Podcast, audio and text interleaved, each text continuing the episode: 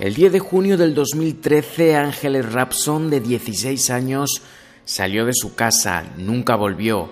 La desgraciada noticia llegaba al día siguiente, cuando la encontraban en un vertedero. Todavía no está muy claro qué pasó durante la tarde.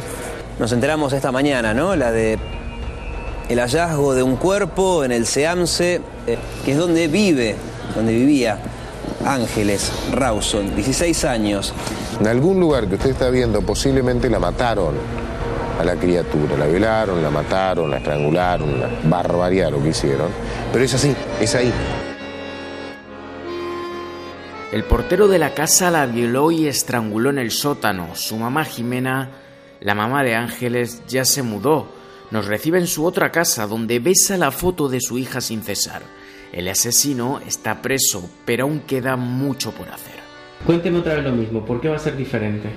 Eh, por ejemplo, ahora va a ser eh, Bueno, eh, la violencia de género tiene la particularidad de que el hombre que golpea a una mujer no va preso.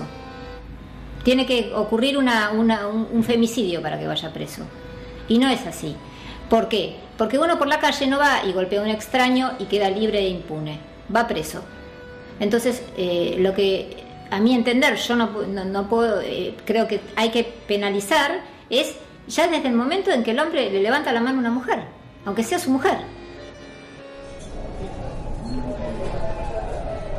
Glenda vino hace unos años de Chile escapando de su marido. La quería asesinar. Quedamos con ella en una cafetería del centro porteño. Queremos saber su historia. ¿Sabes qué? La impotencia, es lo que estoy conviviendo ahora, en lo que estoy trabajando, tengo impotencia de, de, darme cuenta, él entre medio del proceso de este, el año que pasó tuvo un cáncer, eh, del que está ahora bien, en remisión. Y creo que mi impotencia más grande es ahora es, ¿por qué a este tipo le tengo lástima? Y bueno, yo no estoy trabajando con el psicólogo y con el psiquiatra, sé que no está bien, para nada bien, pero aún así le tengo y sus palabras todavía tienen poder. Hace, un, hace una semana me llamó y yo no sé cómo me enganché en esa llamada. Y entonces me dice, ay, pero dejaste solo a tu hijo acá y no sé, todo ese tipo de cosas. Y la verdad es que fue toda una semana súper eh, como delirante y dije, no, la verdad que mi cerebro lo procesa, pero es una locura. Sé que no, no, no es. Que no.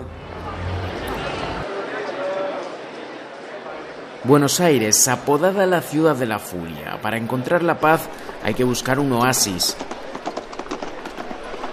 Bosques de Palermo, donde sentada en un banco nos espera Beatriz Rico, directora de la casa de encuentro que protege los derechos de las mujeres. Bueno, las razones del femicidio son varias.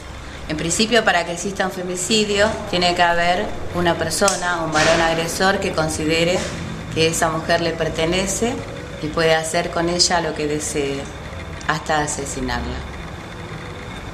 ¿Quieres más sencillo? No, no, eso mm, ha sido bastante contundente. Ángeles, Lucía, Marita Verón, niñas, mujeres, 250 que mueren al año en la Argentina. Un feminicidio que ha despertado protestas y disturbios por todo el país, bajo un lema, ni una menos, pero ¿hasta cuándo?